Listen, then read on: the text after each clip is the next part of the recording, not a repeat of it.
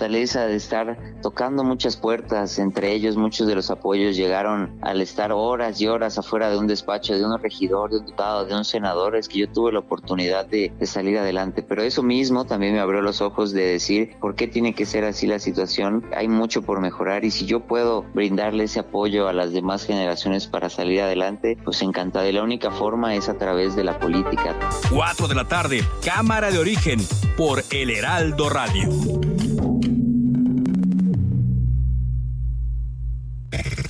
Estás escuchando El Heraldo Radio. XHB CPZ FM en el 95.1 FM, transmitiendo con 25.000 watts de potencia desde Ignacio Allende 530, zona central, código postal 23.000, Plaza Allende L12, La Paz, Baja California Sur. Heraldo Radio La Paz, una estación de Heraldo Media Group. Desde La Paz. La mejor señal informativa y de contenido. El Heraldo Radio XHB CPZ FM en el 95.1 de FM.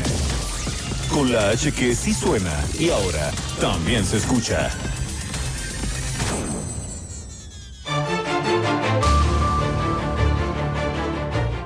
Las noticias este lunes 23 de agosto ya se realizó el primer cambio de documentación oficial en Baja California Sur para una mujer trans. Nuevamente habrá lluvias en el estado producto de la tormenta tropical Marty que se formó con los remanentes del huracán Grace. Este huracán que cruzó desde el Golfo de México hasta el Océano Pacífico, pasando por la Ciudad de México, algo que no se veía desde la década de los 80. Culminan los cursos intensivos de capacitación a más de 8 mil docentes de educación básica. La positividad de pruebas por COVID-19 registró un descenso en Baja California Sur. Le tengo los eh, datos con los que iniciamos esta semana sobre los contagios COVID. Concluye la instalación de mesas técnicas para la transición de la administración estatal. El gobernador del estado entregó a los pescadores del Manglito esta infraestructura para el manejo y comercialización de sus productos. Es una palapa para fileteo y también una cooperativa. La directora y fundadora de Ayuda a Corazón de Niño está dando a conocer que durante la séptima jornada se beneficiaron aquí en Baja California Sur 150 familias. También en Los Cabos se amplía el horario de servicio en restaurantes y bares hasta la una de la mañana es allá en Los Cabos. Por su parte, Oscar Lex, el alcalde electo, agradeció y reconoció la participación de uno de los exponentes en, eh, como colegios y asociaciones civiles para el fortalecimiento del el Plan Municipal de Desarrollo 2021-2024. El Seguro Social habilita una segunda sala de cirugía en el Hospital General número 26 de Cabo San Lucas. Guillermina de la Toba nos va a informar desde allá sobre este, el tema de los bares y centros nocturnos. Quedan sin agua 10 colonias del sur de Baja de La Paz por la ruptura de este acueducto, el Carrizal La Paz, y se trabaja de nueva cuenta en la reactivación de la Ruta de la Plata aquí en la capital del estado. Con esto iniciamos este lunes, esta semana, en el Heraldo Noticias La Paz. Ahora, Heraldo Noticias La Paz, las noticias más relevantes generadas al momento por el 95.1 de FM, El Heraldo Radio, donde la H suena y ahora también se escucha. Con el prestigio informativo de Heraldo Media Group. Conduce Germán Medrano.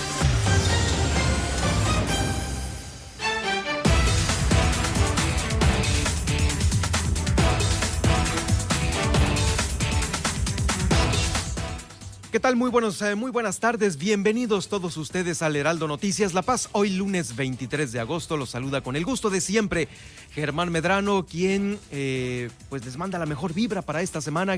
Iniciemos esta semana con todo. Hoy es 23 de agosto, ya en la recta final casi casi del mes. Y eh, pues estamos en una tarde nublada aquí al sur de la península por estos, pues bueno, efectos de la tormenta tropical Marty. En unos momentos más le voy a dar los detalles de esta información. Por lo pronto lo invito para que se quede en esta hora, donde tendremos mucha información local y también, si no puede quedarse, para que nos escuche en vivo a través del 95.1, lo haga a través de las diferentes eh, plataformas que usted ya conoce y maneja. Estamos en, en Google, en iHeartRadio, en TuneIn, en Alexa, también en el micrositio de seno.fm. Ahí estamos para todos ustedes. Y también están los programas del Heraldo Radio La Paz en seno.fm, seno con Z. Estará de frente en Baja California Sur con Pedro Mazón. También eh, la mesa con Nayeli Rodríguez, con Valerie Vélez y con Marta del Riego, que se transmitió, bueno, se transmitió este sábado y se transmite todos los sábados a través del Heraldo Radio La Paz a las 5 de la tarde y por supuesto el Heraldo Noticias La Paz con un servidor quien los saluda, como le digo, con mucho gusto. Los invito también para que me sigan en Twitter. Ahí estoy a sus órdenes en arroba Germán Medrano y de igual manera lo invito también para que me siga en Facebook en Germán Medrano Nacionales. A través de esta gran red social estamos transmitiendo este Facebook Live para todos ustedes. Bueno, quiero abrir el programa del día de hoy con esta información que me parece por demás importante para la comunidad LGBT, porque eh, es una información que está publicando el día de hoy el diario El Independiente, que dirige nuestro amigo Cristian Carlos, y está escrita esta por la reportera Brenda Yáñez. Eh, poco menos de dos meses pasaron para que aquí en nuestro estado se diera el primer cambio de identidad de género de manera oficial, esto es a través de documentación. Eh, esto derivado de la aprobación de la ley que avalara estos cambios para las personas de esta comunidad transgénero. Y es que el, viernes pasado, allá en San José del Cabo, siguiendo todos y cada uno de los pasos mm, que establece esta recién aprobada ley, Sasha Ceseña, quien es la directora de organización Trans BCS, se convirtió a su vez en la primer mujer transgénero aquí en Baja California Sur en obtener ya su cambio legal de identidad en su acta de nacimiento. Un momento eh, pues importante para nuestro estado, para la comunidad LGBT, eh, porque el Congreso del Estado aprobó esto después de pues mucho tiempo de que eh, esta comunidad solicitara realizar estos cambios que daban como consecuencia pues una discriminación muy grande en muchas oficinas, eh, áreas de gobierno de los tres niveles, eh, por obviamente eh, lo que pues lo que se llegó a cometer o que se comete todavía porque muchos no tienen el cambio en esta comunidad trans. El pasado 28 de junio el Congreso del Estado aprobó la mayoría, por mayoría, la ley de identidad de género. Dos años estuvieron luchando las organizaciones, los colectivos de la diversidad sexual en La Paz y Los Cabos para eh, pues que esto fuera una realidad. Posteriormente, después de la presión, se aprobó en el Congreso y se publicó en el Boletín Oficial del Estado eh, para que pues ya surtiera efectos. En fin, que Sacha, quien es la primera eh, mujer trans, logró este cambio importante. El CURP, obviamente, es el documento oficial que pues se cambia, al igual que el acta de nacimiento, y demás documentación que las autoridades en las diversas eh, dependencias ya tendrán la obligación de hacer los cambios para todas las personas que eh, están en esta comunidad. Pues bueno, felicidades para todos ellos. Este es el primer, eh, el primer paso que nuestro Estado abre a esta pues ahora sí que obligación para muchas eh, oficinas e instituciones de reconocer la identidad de género para quienes eh, militan en estas comunidades. Muchas felicidades, bien por ello. Esperemos que también las demás eh, propuestas que la comunidad se vayan cristalizando poco a poco aquí en Baja California Sur. Oigan, lo que sí también fue trascendente en este fin de semana.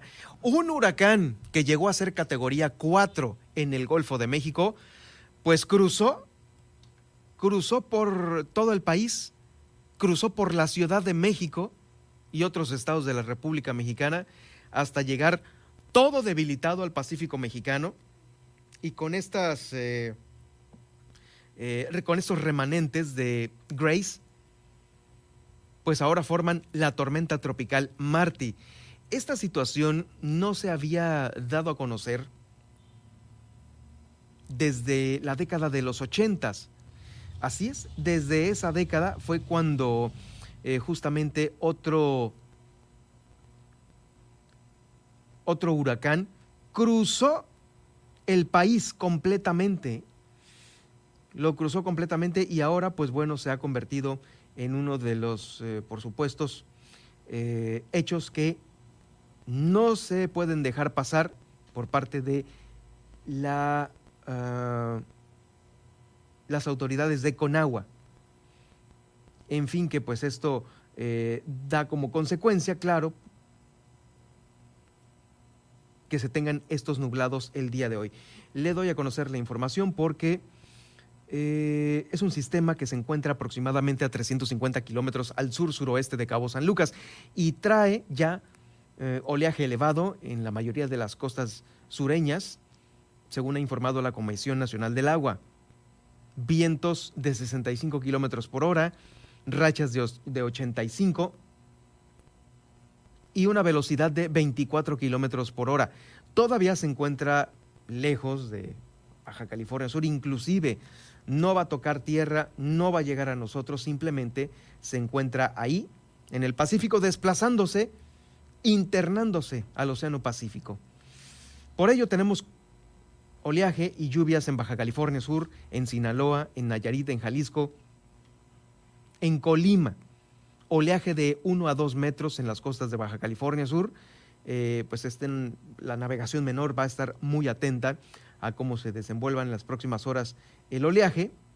Hoy, lunes 23, están pronosticados algunos eh, chubascos con intervalos, lluvias de fuertes a puntuales de hasta 50 milímetros aquí en la entidad, probablemente algunas descargas eléctricas en zonas del estado. Ahí están los nublados. Aquí en la capital del estado se pueden ver estos nublados en algunos eh, lugares intensos. Y bueno, está provocando también eh, temperaturas de hasta 36 grados centígrados en nuestra capital. Por supuesto, en el municipio de Los Cabos, eh, la probabilidad de lluvias es del 70%, del 70% en Los Cabos, aquí es un poquito menos, del 60%. Sin embargo, pues allá también eh, se esperan estas. Y clima cálido para los demás municipios y ciudades de Baja California Sur. En Loreto se esperan 36 grados centígrados, en Santa Rosalía se esperan 35, Ciudad Constitución con 36, y así más o menos, ¿no? 26 en Guerrero Negro, que es eh, pues la comunidad, el municipio más alejado de la capital, pues 26 grados allá. Es así como Grace se transforma en Marty y se aleja a 24 kilómetros por hora poco a poco de la península de Baja California Sur. Como le digo, no va a ser eh, sujeto de que pues, pase o tenga mayores consecuencias aquí en nuestro estado.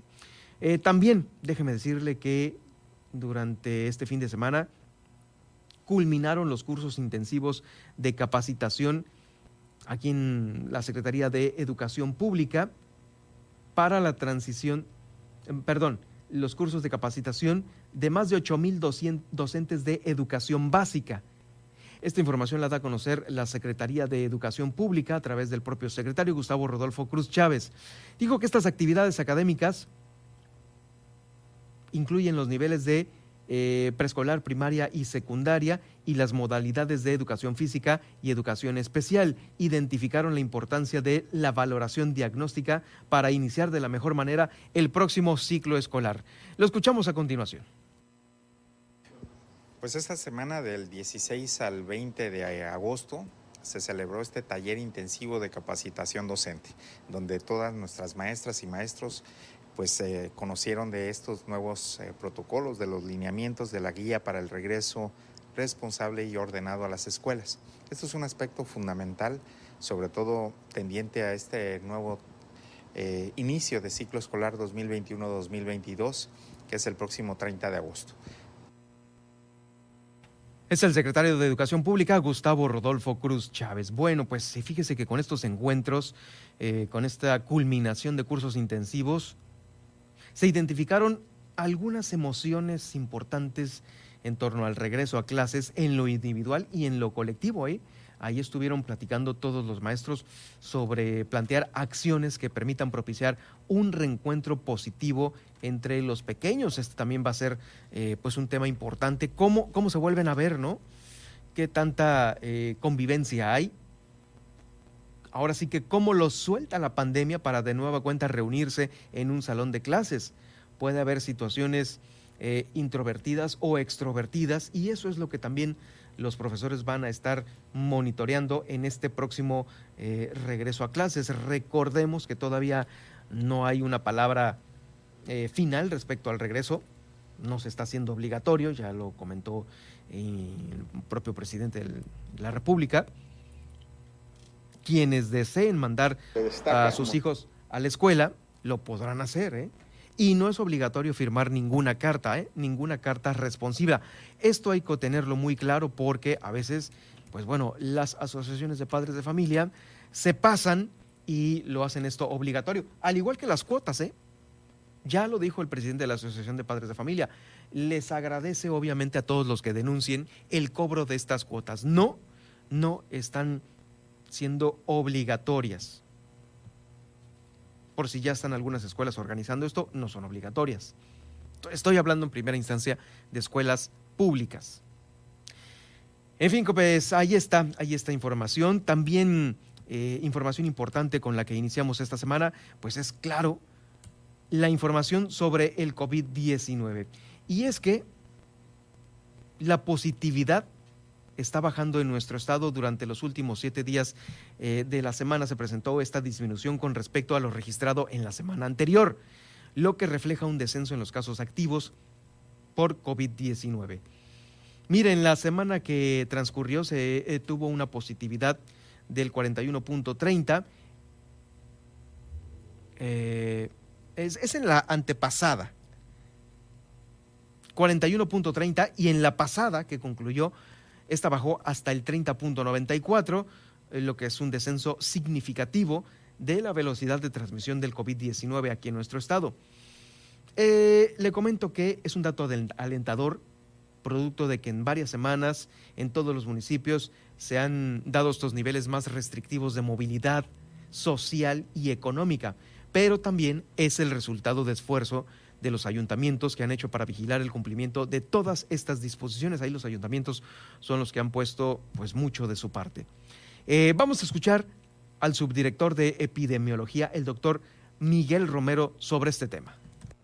Destaca Comondú, siendo el índice de positividad más alto de la semana anterior, disminuye de 5 57 a 28 para la semana 33. La Paz también disminuye de 41.4 a 34.98. La media estatal disminuye a 30.94. Loreto continúa hacia la baja, una disminución muy importante de 35 a 10.37%. Los Cabos también se mantiene a la baja de 34.4 a 24.39% de positividad. Y el único municipio que tiene cifras más altas en relación con la semana anterior es Mulegé, que sube su positividad de 24 a 47 la reproducción efectiva por entidad federativa al corte del día de ayer, Baja California Sur se encuentra con la quinta R más baja de todo el país, solamente por debajo de Sinaloa, Quintana Roo, Guerrero, Nayarit y Baja California Sur con 0.83. Bueno, ahora, ¿cómo estamos iniciando la semana el día de hoy respecto a los casos COVID en tiempo real? En la página coronavirus.bcs.gov.mx, hoy lunes 23 de agosto, estamos ubicándonos en 1.111 casos positivos. Fíjese, de lunes a lunes, entre que subíamos, bajábamos a 900, luego volvíamos a subir, pues hubo una diferencia de 66 casos. De 66 casos más, ¿eh? Porque el lunes anterior, el lunes 16, teníamos 1045 casos más 66. Hoy nos estamos ubicando en 1111 casos. ¿Cómo están distribuidos estos 1111? 200 en Comondú, 470 en La Paz, 202 en Los Cabos, 125 en Loreto y 134 en Mulegé. Loreto y Mulegé crecieron significativamente. Es donde ha habido más contagios. Eh, y ahora, el día de hoy, la buena noticia es de que los casos sospechosos están en 130. El lunes pasado estábamos en 180. No bajábamos de los 200, ¿se acuerda que se lo platicaba? 200, 200, 190, 215. Y estábamos estacionados el lunes pasado en los 180. Ahora bajamos en 50 casos sospechosos y nos ubicamos en 130. 130 que seguramente, pues bueno, se van a ver reflejados en algunos casos positivos en las próximas horas, lo cual esperemos podamos cruzar con los recuperados la línea de los mil de nueva cuenta y mañana nos ubiquemos en unos 900, ojalá, y sean en unos 800, ojalá, y sí sea de esta manera. Hoy por lo pronto, lunes 23 de agosto, 1.111 casos en todo el estado. Eh, de lunes a lunes también hubo muertos, hubo 39 muertos, los cuales estuvieron repartidos 7 muertos en Comondú, 18 muertos en La Paz, 12 muertos en, en Los Cabos, uno en Loreto y uno más en Mulegé. Son las pérdidas lamentables que está dejando el COVID-19 aquí en Baja California Sur. En fin, habremos de cuidarnos más, seguirnos cuidando para bajar ambas cifras, tanto la de casos positivos como también la de defunciones. Eh, en otros temas, fíjese que con la instalación de las mesas eh, técnicas de seguridad, bueno, más bien de transición de la Administración Estatal, la Secretaría de General de Gobierno está anunciando la conclusión de esta primera etapa del proceso de transición de la Administración Estatal. Es decir, todas las dependencias del gabinete legal están ya trabajando con los equipos de gobierno entrantes, todas las dependencias, eh, todas. Esto lo informó Álvaro de la Peña Angulo. Eh, recordó que de acuerdo con lo establecido con ambos gobernadores, eh, Carlos Mendoza, quien está en funciones, y Víctor Manuel Castro Cosío, el gobernador electo, eh, fue posible realizar de manera civilizada y ordenada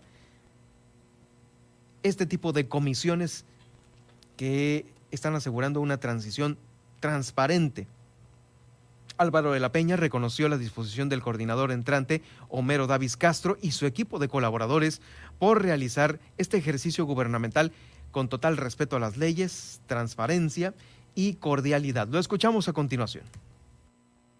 Hemos estado haciendo instalación de mesas técnicas para la transición y la entrega-recepción del gobierno del Estado. Ya las mesas técnicas de todas las dependencias se encuentran instaladas, es decir, todas las dependencias del gabinete legal están ya trabajando con los equipos del profesor Víctor Castro para que conozcan todo lo que implica la función diaria de cada una de las dependencias del gobierno del Estado, que son muy amplias, fundamental, que se inicien con mucha anticipación las personas que van a ocupar ciertos cargos que son fundamentales para la vida misma. Todas las áreas del gobierno del estado están con la mejor disposición de apoyar al equipo entrante para que no se detengan nunca los servicios a la gente. Baja California Sur merece este tipo de ejercicios maduros, con total seriedad, con total responsabilidad. Hemos dicho con total claridad también que los tiempos electorales ya pasaron y en este momento tenemos que ver hacia adelante para seguir construyendo un mejor futuro para nuestra gente, para nuestra tierra. Esa es la convicción del gobernador Carlos Mendoza Davis y de todo el equipo que integramos esta administración. Estamos entregando buenas cuentas, recibimos un Estado muy distinto al que estamos entregando en materia de seguridad, sobre todo, y de justicia. Puedo resumir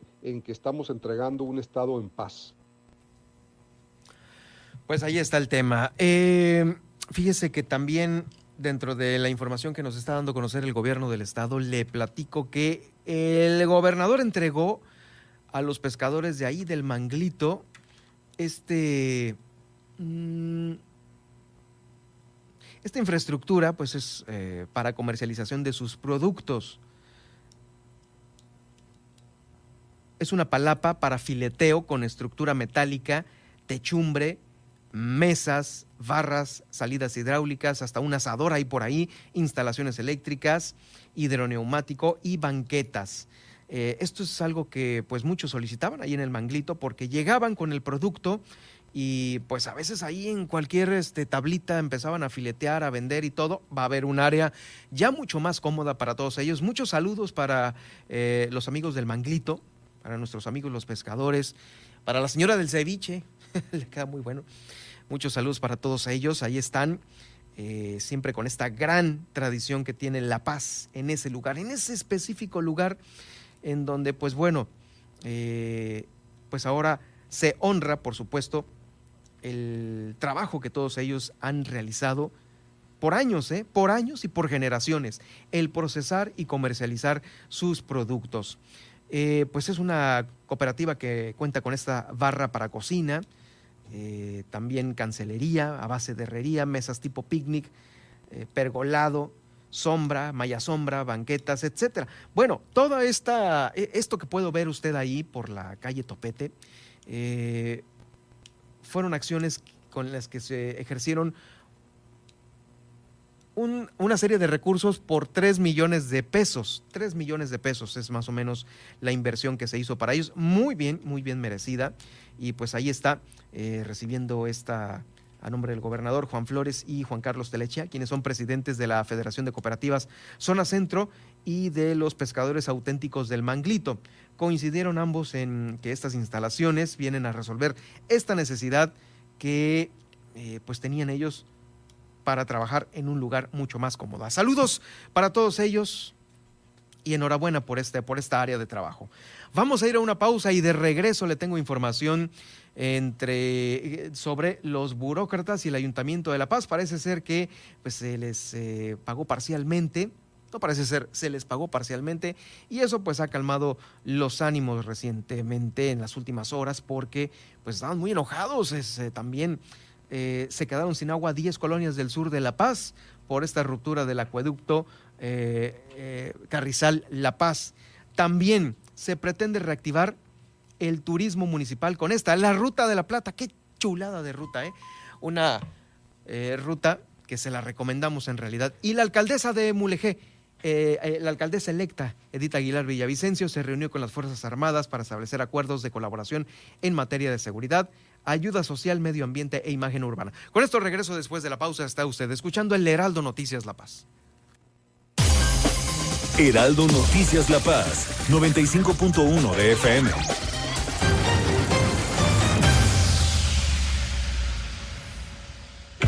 La injusticia de la justicia con Ricardo Rafael, periodismo judicial.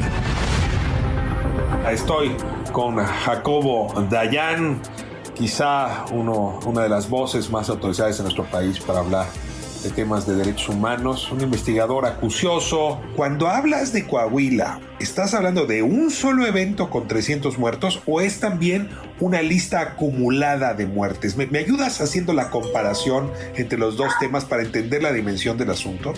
Sí, en el caso de esta masacre que se conoce como la masacre de Allende, pero tendríamos que estar hablando de la masacre del norte de Coahuila, porque ocurre desde Allende, la zona de los cinco manantiales y Piedras Negras, todo ocurre prácticamente en un fin de semana, un solo fin de semana. 300 personas pierden la vida en solo un fin de semana. Sí, un poco más, algunos días más, pero vamos, el grueso se da en un solo fin de semana. El Lealdo Radio lo invita a escuchar La injusticia de la justicia, periodismo judicial al estilo de Ricardo Rafael. Acompaña al escritor y periodista en la H que sí suena y ahora también se escucha. Otra exclusiva de Heraldo Media Group. Adriana Delgado en El Heraldo Radio. Nemer, el secretario de Gobierno del Estado de México. Sin duda alguna, Ernesto, pues una de las cosas que ha afectado es el regreso a clases. ¿Qué va a pasar en el Estado de México? Mira, nosotros tenemos previsto para que en los próximos días haya efectivamente un regreso a clases paulatino y voluntario para que podamos nuevamente pues, reencauzar la actividad política, económica, social, educativa. Primero rehabilitando todas las escuelas, todos los maestros de la entidad ya están vacunados todos y ahora pues ser cuidadosos en medidas sanitarias que nos obliguen a que los niños vayan pues con el tapabocas, con el gel y que haya pues, la sana distancia y que no haya más niños en los salones ni jóvenes que lo que las medidas no lo indica, ¿no? Entonces yo creo que vamos a tener un regreso a clases con precaución y escalonado. Sin embargo, es voluntario, o sea, aquellos niños que decidan pueden tomar la clase a distancia. Totalmente, es híbrido, el sistema es híbrido, presencial y a distancia. No vamos a arriesgar a nadie, no vamos a presionar a nadie, pero sí tenemos que ir paulatinamente regresando a la vida normal del Estado. Lunes a viernes, 3 de la tarde, por El Heraldo Radio. Estás escuchando El Heraldo Radio. XHB CPZ FM en el 95.1 FM, transmitiendo con 25.000 watts de potencia desde Ignacio Allende 530, zona central, código postal 23.000, Plaza Allende L12, La Paz, Baja California Sur. Heraldo Radio La Paz, una estación de Heraldo Media Group. Adriana Delgado en El Heraldo Radio.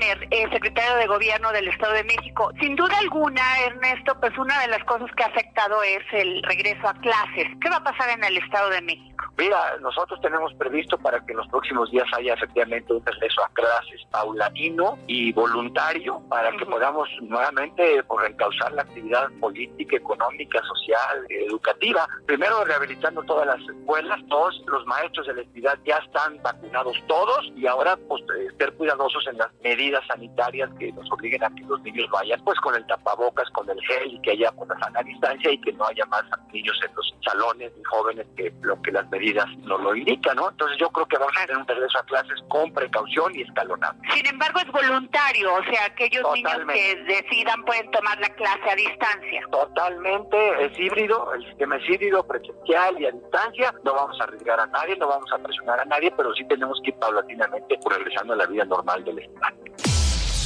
Lunes a viernes, 3 de la tarde, por El Heraldo Radio. Les saluda Alejandro Cacho y quiero invitarlos a que me acompañen en República H. De lunes a viernes a las 8 de la noche hablaremos de lo que realmente ocurre, lo que nos afecta, lo que nos importa en cada estado, en cada ciudad, en todo México. República H con Alejandro Cacho, recuérdenlo. Los espero de lunes a viernes, 8 de la noche, en vivo para todo el país, por Heraldo Radio. Estas son las noticias con el pulso de la paz y el Estado. En el 95.1 FM, Heraldo Noticias La Paz.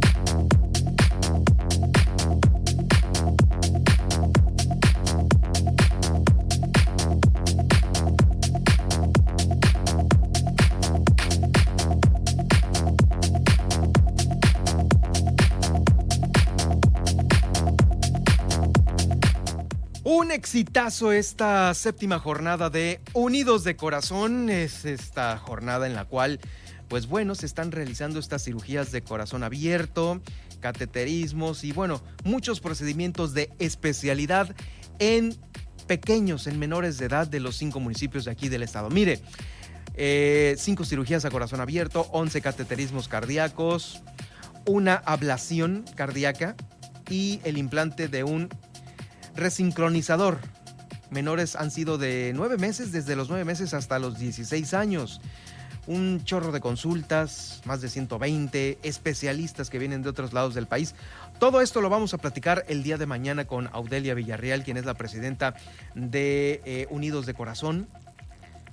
Y bueno, ayuda a Corazón de Niño AC.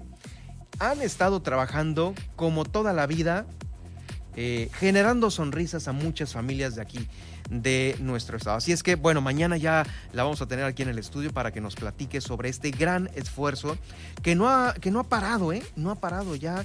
Eh, son muchos años en Baja California Sur. El ejemplo nacional está puesto y desde aquí, ¿eh? desde aquí surgió la idea para todo el país a fin de ayudar a cada vez más pequeños y sus familias a superar esto. Bueno, pues eh, vamos a continuar con más información. Eh, es información que hacemos en este recorrido que hacemos por los municipios de nuestro estado. Iniciamos en Los Cabos porque ahí el Consejo Municipal de Protección Civil eh, dio a conocer que este fin de semana fue el primer fin de semana en el cual, ay, mire, no me lo creo, pero se vendía en restaurantes y bares alcohol hasta la una de la mañana. Ay, sí, tú cómo no. Mire, sabemos que lo que se dice en papel es una cosa, lo que dicen las autoridades es otra. Y bueno, pues muchos negocios y restaurantes y bares, lo que es la realidad. Cuando a alguien se le mete el diablo, pues va a conseguir en los cabos, por supuesto, lo que sea, ¿eh? Lo que sea. Así, con toda la extensión de la palabra, lo que sea. Sin embargo, pues bueno, pues ya se oficializó que hasta la una de la mañana eh, se realizó la venta de alcohol en bares y restaurantes. Esto lo está dando a conocer el director de Protección Civil, Eric Santillán Castillo. Lo escuchamos a continuación. Después de la reunión que tuvimos aquí con el, Consejo Municipal, este, se toma la decisión de que ya que estamos en semáforo amarillo 3, en el cual, pues bueno, pues hay modificaciones, ya tenemos un 50% de aforo.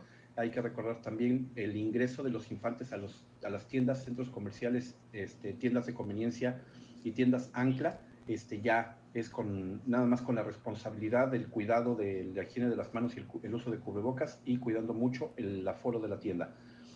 Restaurantes y bares con función restaurante se amplía el horario hasta la una de la mañana, eso es a partir del día de hoy. Y lo único que estamos pidiendo igual a todos los comerciantes y a todos los restauranteros que por favor cuiden mucho las medidas sanitarias, así también como este, estar cuidando mucho el aforo hay que hacerlo de una forma responsable, hay que recordar que el COVID llegó para quedarse y esta es una nueva normalidad. Oigan, por otro lado, sobre el tema de los contagios y los cuidados, eh, hablando de mm, allá en Los Cabos, eh, para tener un mejor servicio respecto a la población derechohabiente del Seguro Social, eh, se habilitó ya una segunda sala de cirugía en el Hospital General de Subzona número 26 este que está ubicado ahí en Cabo San Lucas. La doctora Merit Velázquez, quien es la coordinadora de planeación, dio a conocer que este, este, esta área tiene una modalidad de atención para primer y segundo nivel. Primero era solo una sola sala quirúrgica, ahora ya son dos que están eh, pues ya puestas en funcionamiento. Estas dos salas con las que cuenta ahora el hospital número 26 de Cabo San Lucas ya están funcionando, ¿sí?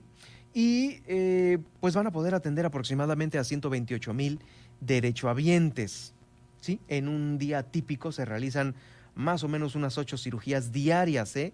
Y cuatro cesáreas en un día común y corriente.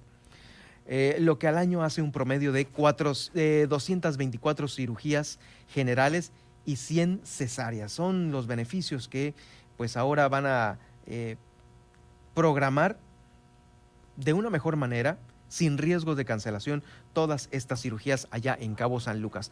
También eh, le comento que el alcalde electo dentro de las actividades que está realizando en Los Cabos, pues fíjese que se reunió con eh, diversos catedráticos, integrantes de asociaciones civiles, cámaras empresariales, universidades y ciudadanos para buscar un mejor desarrollo económico y bienestar de los cabeños. Escuchó a todas las propuestas que ellos eh, le pusieron ahí para fortalecer las pequeñas y medianas empresas y así poder tener un mejor plan municipal de desarrollo. Estuvieron los colegios, como le dijo, las asociaciones civiles, varios exponentes dando a conocer sus puntos de vista respecto a, diversos temas. Estos van a ser tomados en cuenta en el Plan Municipal de Desarrollo 2021-2024. Aquí recibimos en campaña, si usted recuerda, boletines de todos los aspirantes, incluidos los electos.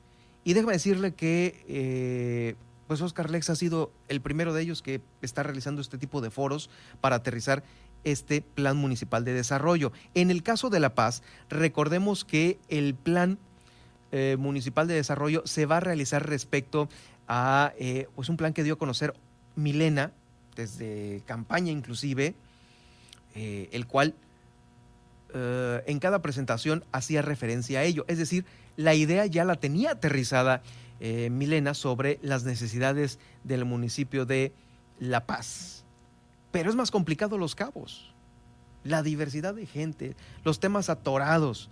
Eh, bueno, en fin, es lo que se está ahorita realizando por lo pronto en los municipios, en estos dos municipios eh, económicamente más importantes de Baja California Sur.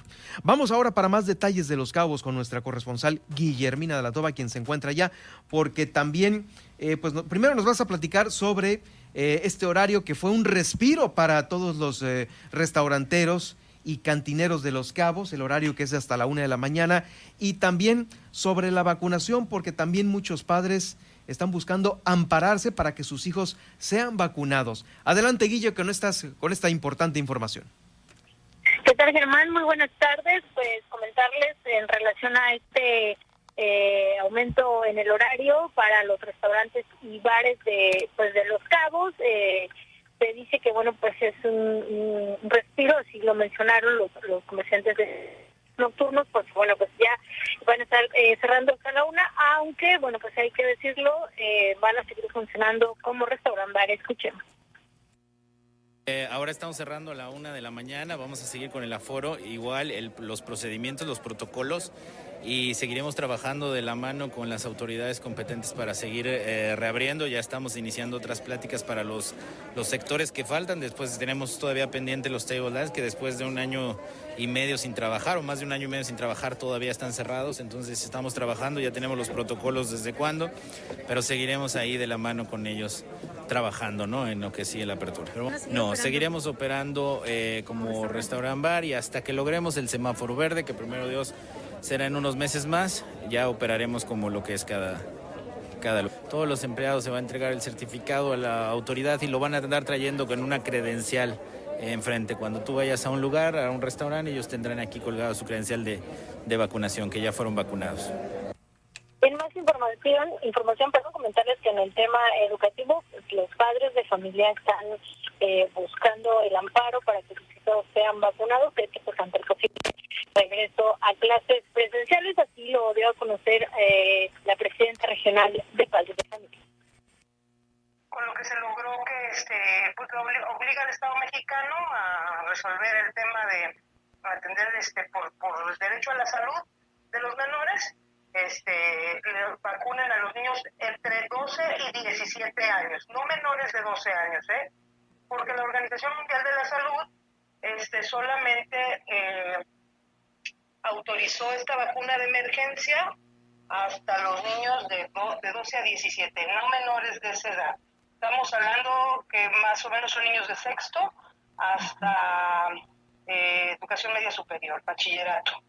Entonces, este, eh, nosotros estamos, somos promotores de este amparo, tenemos la información y con ella vamos a apoyar a los padres de familia para que el que esté interesado de promover este amparo, este, pues se acerque con nosotros y les, les, les compartimos la información. Con más información, eh, pues como se vienen realizando estos foros eh, por el presidente electo de los CAUS, el profesor Oscar Lex, aquí pues eh, los ciudadanos exponen diferentes propuestas en diversos temas eh, de la ciudadanía y bueno, pues en ese sentido, en la entrevista el presidente electo dijo que bueno, que todos estos temas van a ser tomados en cuenta en su, en su próximo gobierno municipal la participación de todos es prioritario para nosotros. No es un gobierno que va a llegar a implementar políticas públicas que no le beneficien a los ciudadanos ni a los empresarios, pequeños y medianos empresarios. Aquí lo importante es de que, debemos de destacar es que todos, todos tienen voz y todos eh, están aportando lo mejor de sí para que a los cabos, a los cabos le vaya bien. Sobre todo con propuestas viables, propuestas que se puedan realizar para que pues todos transitemos en este eh, pues estos tres años en, la, mejor, en armonía para que a todos nos vaya bien. Pues es la información, Germán, de este lunes acá en el municipio de Los Cabos. Gracias, Guille. Te deseo una excelente semana y estaremos atentos ya mañana martes con la información que se genera ya en Los Cabos.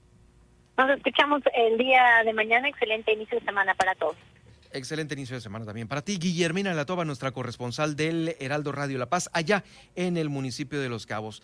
Oigan, estuvo este fin de semana aquí en La Paz, lleno de accidentes.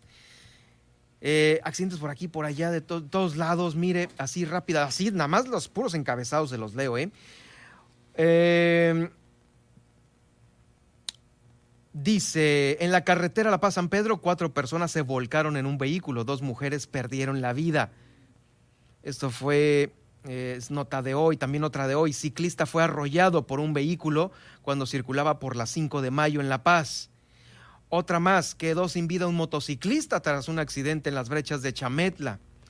Eh, una mujer lesionada el día de ayer dejó eh, un choque aquí en las calles de la, de la Paz. Otro joven que circulaba en su bicicleta fue agredido por decir que no traía cerveza. Uf, robos a negocios eh, fueron los delitos que más se eh, dieron a conocer a través del semáforo delictivo. También una mujer ebria mordió a policías este fin de semana. En fin, otro accidente en el Cerro de la Calavera. Dos mujeres ahí en el cerro presentaron fracturas expuestas. Ha sido una caída terrible. Como le digo, accidentes y más accidentes este fin de semana. En fin, eh, le comento que ya aterrizando aquí en el municipio de La Paz, aparte de toda esta serie de accidentes que le acabo de decir hace unos momentos, pues mire, se quedaron sin agua al menos 10 colonias del sur de aquí de Baja California Sur. ¿Qué pasó? Pues eh, se rompió el acueducto El Carrizal La Paz, esto lo informó el organismo operador municipal de agua potable, alcantarillado y saneamiento. Fueron 10 colonias las afectadas en el sur de la ciudad de La Paz. Si no había agua, pues ahora menos. Eh, estas colonias eh, son Camino Real, Ayuntamiento, Arcoiris 1. Son las que se quedaron sin una gota. Eh, también están afectadas Vista Real, Arcoiris 2 y 3, Duplex, Atardeceres y Olas Altas. Esto lo ha informado el Zapa. También el personal operativo se encuentra, pues bueno, reparando esto para restablecer lo más rápido posible el suministro de agua potable a las colonias del sur de la ciudad de La Paz. Fíjese que cabe señalar que en la misma zona, ¿sí? que hoy se queda eh, sin agua, entró en controversia el huachicoleo.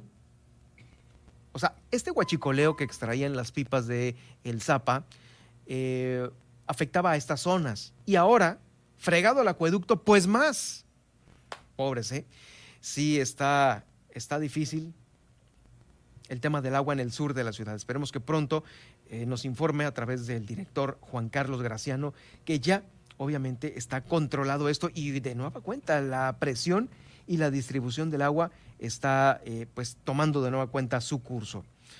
Eh, le comento que también aquí en la ciudad de La Paz se va a trabajar de nueva cuenta en la Ruta de la Plata. Esta Ruta de la Plata, déjeme decirle que es una de las rutas más bonitas que tiene la ciudad de La Paz.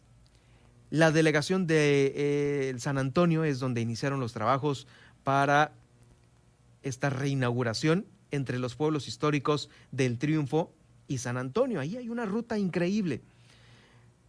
Todo esto quedó parado por el semáforo epidemiológico y ahora ya se va a trabajar en la reactivación económica, económica de estas dos localidades de La Paz. Incluyen, fíjese, la instalación de letreros informativos para los accesos a dichos pueblos, señalítica en las rutas estas que van ahí a través de, de, las brechas, montaje de bancas a través de eh, también los caminos que tiene esta ruta, bancas para que llegue usted y se siente, promover el incremento de visitantes en la delegación y, y posicionar la actividad como una de las más icónicas del municipio de La Paz. Hay que brindar seguridad, por supuesto, ahí va a estar. Y todo esto lo está eh, coordinando el delegado de San Antonio, Adolfo de la Peña. Es muy importante para los turistas y la población local para que se conozca de nueva cuenta esta región y se reactive. Es la Ruta de la Plata. Puede hacer eh, su fin de semana en la zona serrana de ahí, entre San Antonio y el Triunfo, y va a ver que va a quedar usted encantado con esto que ofrece la capital del estado. Oiga, también, bueno, de la capital del estado vamos a brincar hasta Mulegé, porque en Mulegé la alcaldesa electa Edith Aguilar Villavicencio se reunió con las Fuerzas Armadas. Estuvo ahí con el eh, general de brigada diplomado del Estado Mayor Jorge Andrade Ramírez, comandante de la zona militar número 40 aquí en el estado. Durante este encuentro agradeció la difusión de las Fuerzas Armadas para establecer estos acuerdos de colaboración en materia de seguridad y ayuda social. Reconoció esta labor heroica de las Fuerzas Armadas. Reafirmó su compromiso de trabajar de la mano con todas las instancias de gobierno, ¿sí? de la administración municipal, para que una vez entrando ahí, Edith Aguilar se ponga siempre atenta a las necesidades de la ciudadanía y obviamente de la mano de las eh, Fuerzas Armadas que allá en el norte también tienen una muy, muy, muy importante actividad. Eh, pues enhorabuena por este tema. Thank you.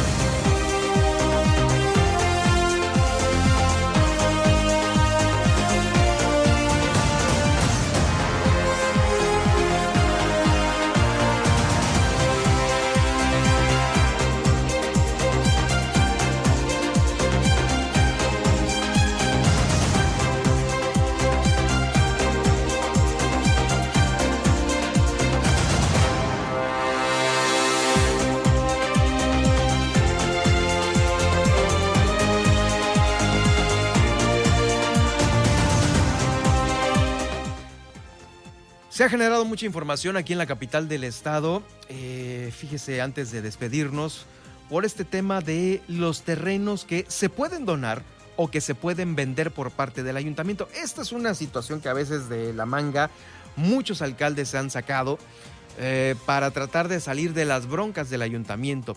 Y en este caso se va a realizar una eh, sesión del Cabildo el día de mañana a las 5 de la tarde, eh, ahí en las instalaciones del Ayuntamiento de La Paz, porque, pues bueno, es una serie de predios para donar o para vender, para ver, para saber cuáles sí, cuáles no. Cuáles son susceptibles de que el ayuntamiento se pueda hacer de recursos para tratar de librar pues los compromisos. En fin, que mañana van a estar decidiendo los integrantes del Cabildo sobre los predios del ayuntamiento de la ciudad de La Paz. Por demás importante ya, pues eh, prácticamente a la salida ya del el alcalde de La Paz, Rubén Muñoz Álvarez. Estas decisiones son muy importantes, ¿eh? Y cómo se van a recibir el patrimonio del Ayuntamiento de La Paz por parte de la alcaldesa electa, Milena Quiroga. Ahora, por otro lado, también dentro de la información del Ayuntamiento, le comento que el eh, secretario general de los burócratas está dando a conocer que ya se llegó a un acuerdo entre el Ayuntamiento de La Paz eh, cubriendo el adeudo en una parte.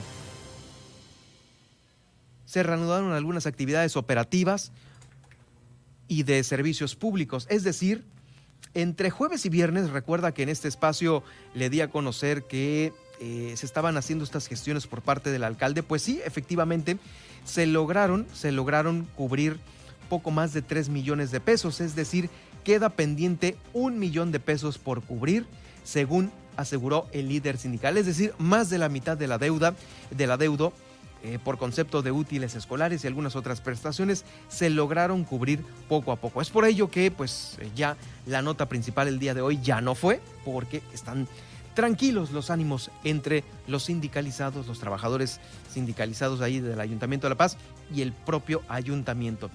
Eh, como le digo, ocurrió el pasado 20 donde se recibió un documento en donde allá acordaban en esta asamblea que hoy hoy fue aprobado cubrir estos, eh, estas deudas a los trabajadores. Bono de útiles escolares, que es el más importante y el que más se demanda. En fin, que este documento apareció, bueno, más bien, estableció el compromiso para que entre mañana martes 24 y miércoles 25 se cumplieran al 100% los compromisos para los sindicalizados. Y hay algunos a los que todavía no se les ha cubierto este rubro, estos rubros, pues bueno, tranquilos porque todavía hay de plazo mañana martes 24 y miércoles 25. Seguiremos informando, por supuesto, aquí en el Heraldo Noticias La Paz de cómo vaya esto caminando. Es un compromiso del alcalde eh, y se envió esta constancia también el día de hoy a conciliación y arbitraje donde pues bueno se, se registró el compromiso de validez jurídica. Así lo mencionó Mauricio Higuera, quien es el eh, secretario general del Sindicato de los Burócratas. Pues muchas gracias por habernos acompañado el día de hoy. Vamos a la pausa y regreso con el resumen de este lunes 23 de agosto aquí en el Heraldo Radio La Paz. También en unos momentos más quedará el podcast de esta emisión en eh, Germán Medrano Nacionales, donde me puede seguir, y en las diferentes, diferentes plataformas que usted ya conoce y maneja. Estamos en Google, en Spotify, en iHeartRadio, en TuneIn, en Alexa, en todas estas. Por lo pronto, me puede seguir también a través de Twitter en arroba Germán Medrano, donde podremos tener este contacto más directo con la información. Una pausa y regreso con el resumen del día de hoy.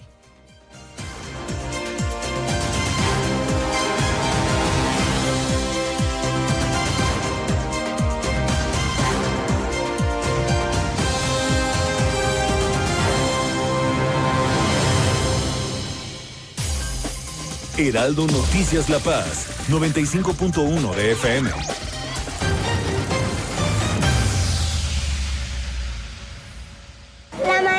Nos dijo que ya empezó la temporada de lluvias y ciclones tropicales.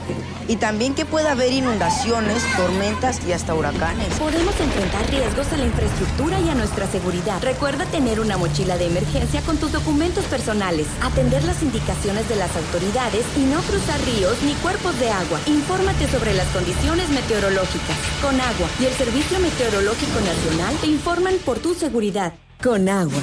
Gobierno de México. Duele todo lo que estamos viviendo. Duele hasta el alma. Pero si algo tenemos las y los mexicanos, es que siempre nos unimos y salimos adelante. Así que no importa si odias la política, lo que realmente importa es sanar a México. Sanar los trabajos perdidos, la inseguridad, los centros de salud. En RSP queremos sanarte a ti. RSP, sanar a México. Visita redes sociales progresistas.org. Me lo dijo Adela. Mariana Garza ya está aquí. ¿Te choca que digan extimbiriche o está bien? ¡Bravo! ¡Bravo, Mariana! ¡Bravo, Mariana! No, imagínate si me he peleado con eso, es una cosa muy ridícula. De ahí vengo. ¿Pero cuántos años han pasado de 40. 40. 40 y, y estuve siete. Pero es que Timbiriche fue Timbiriche y sigue, siendo, siguen siendo las canciones ¿verdad? importantes. Yo creo que eso es pues de las cosas que más orgullosa me siento, ¿no? De que el material ha hecho que generaciones y generaciones Sí. conecten. Son, me parece, canciones muy importantes. Pues besos de ceniza. por ejemplo, y al papá y al país. Claro. Entonces, pues nada, eh, todo lo que he hecho alrededor de eso también es importante. Mucha gente lo ha disfrutado. Pequeñas, grandes cosas. Por ejemplo, 10 a 12 de la mañana, de lunes a viernes por El Heraldo Radio. Heraldo Radio La Paz, 95.1 FM. Adriana Delgado en El Heraldo Radio. Nemer, eh, secretario de Gobierno del Estado de México. Estas son las noticias con el pulso de la paz y el Estado. En el 95.1 FM, Heraldo Noticias La Paz.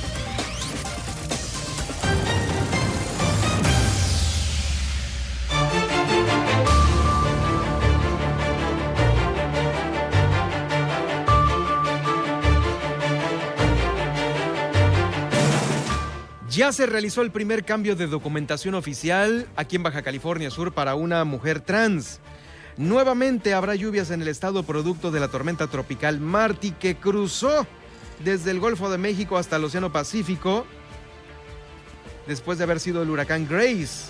Culminan los cursos intensivos de capacitación a más de 8 mil docentes de educación básica. Hay positividad de pruebas de COVID-19 que eh, registran un descenso aquí en el estado. También le comento que desde Los Cabos Guillermina de la Toba nos informó sobre este respiro de los, eh, de los restauranteros y cantineros por la ampliación de su horario hasta la una de la mañana. Padres de familia en Los Cabos buscan ampararse para que sus hijos sean vacunados. También muchos accidentes este fin de semana en la ciudad de La Paz. Tenga cuidado. Se quedaron sin agua 10 colonias del sur de la ciudad por la ruptura acueducto, ah, del acueducto Carrizal La Paz. Se trabaja para reactivar esta ruta de la Plata. En Mulegé, la alcaldesa electa Edith Aguilar Villavicencio se reunió con las Fuerzas Armadas para establecer acuerdos de colaboración en materia de seguridad, apoyo social, medio ambiente e imagen urbana. El Seguro Social en Los Cabos abrió una segunda sala de cirugía, ahí en el hospital número 26 de Cabo San Lucas. También la directora de Ayuda Corazón de Niño, Audelia Villarreal, estará mañana platicándonos el éxito de esta jornada Unidos de Corazón, que benefició a 150 familias. Con esto nos despedimos el día de hoy. Soy Germán Medrano. Que tenga usted una excelente semana y una mejor tarde de lunes. Nos escuchamos mañana.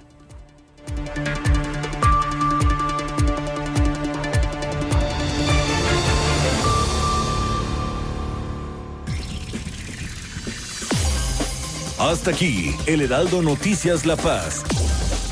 Germán Medrano los espera de lunes a viernes en el 95.1 de FM. Con las noticias que trascienden en La Paz y el estado de Baja California Sur. Con el prestigio informativo de Heraldo Media Group.